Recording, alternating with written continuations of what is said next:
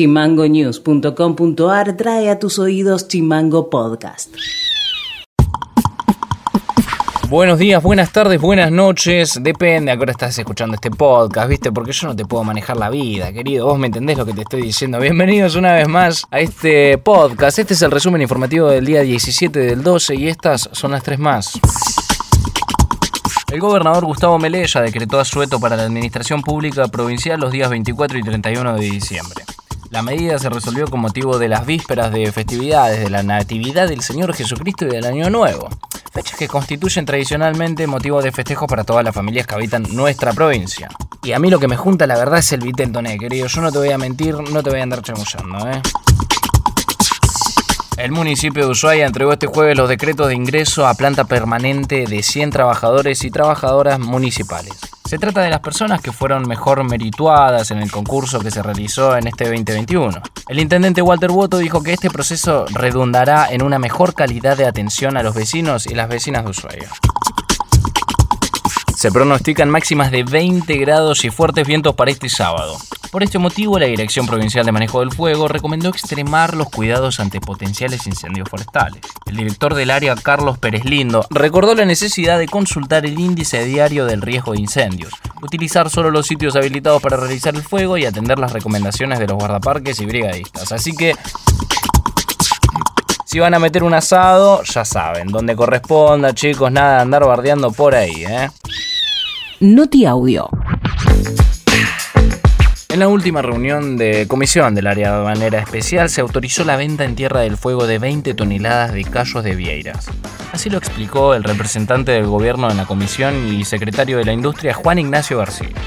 Tuvimos reunión de comisión para el área de manera especial, la empresa Glaciar Pesquera, que tiene este producto dentro de su cartera de productos aprobados y que los exporta a terceros países. En su proyecto está condicionado a que todo el producto de toda su producción tenga este destino de exportación. Así se aprobaron los proyectos para que no compitan con otras empresas que estaban trabajando en el resto del país. Hubo un pedido puntual para poder vender producción dentro de la provincia, cosa que para nosotros es razonable, primero porque no vulnera el principio de no de no competencia, digamos, de no perjudicar la producción de otras empresas en el resto del país. Y segundo, porque necesitamos que Tierra del Fuego consolide, si se quiere, un perfil de consumo vinculado a los productos del mar y sobre todo que lo articule con el turismo a través de la gastronomía. Eso es una forma de generar valor agregado sobre los recursos naturales muy importante. Cuando uno piensa en los productos del mar, la verdad que la forma de agregar valor más importante es que esos productos estén disponibles en un restaurante de la ciudad, porque ahí es donde se generan empleos, donde el producto se vende al mayor valor también. Entonces, donde más vale un producto del mar es en un plato, en un restaurante. La posibilidad de que haya venta local para nosotros es una oportunidad de desarrollo que entendíamos que tenía que atenderse y por suerte lo pudimos discutir. El gobierno nacional acompañó este pedido, así que finalmente logramos que se autorice que la empresa pueda vender un porcentaje, es un porcentaje minoritario dentro de lo que produce la empresa, pero que para la provincia va a ser muy importante. Van a ser por ahora 20 toneladas de producto al año y bueno, si hiciera falta más, yo creo que hay margen para poder discutirlo y aprobar lo que haga falta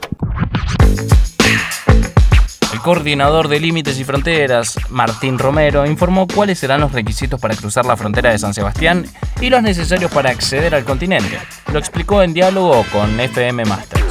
Mira, hoy la documentación eh, para salir de la isla es la de todos los años. Lo único, tener eh, actualizada la aplicación Mi Argentina, donde figuran los certificados de vacunación. Eh, por ejemplo, Santa Cruz está solicitando como mínimo una dosis de la vacuna. si no estamos vacunados o no tenemos una dosis de la vacuna, solicitan un PCR con no más de 72 horas de, de hecho. En cuanto a la vacunación, que sea 14 días antes, es la solicitud que tiene la provincia de Santa Cruz provincias yo siempre recomiendo eh, visitar las páginas oficiales de las provincias porque esto es muy dinámico y va cambiando eh, todo el tiempo. Eh, lo bueno es programar, saber en qué provincia vamos a parar, en qué provincia nos vamos a quedar a dormir o por dónde vamos a circular y visitar las páginas de, oficiales de esas provincias. Con respecto a Chile, Chile es la declaración jurada SAC y de aduana, la documentación que se llena todos los años y al azar cada tantas personas toman un pasajero de alguno de los vehículos, un integrante para hisoparlo. Eso debe dar positivo, no dejan cruzar y tenés que volver hacia la provincia. No es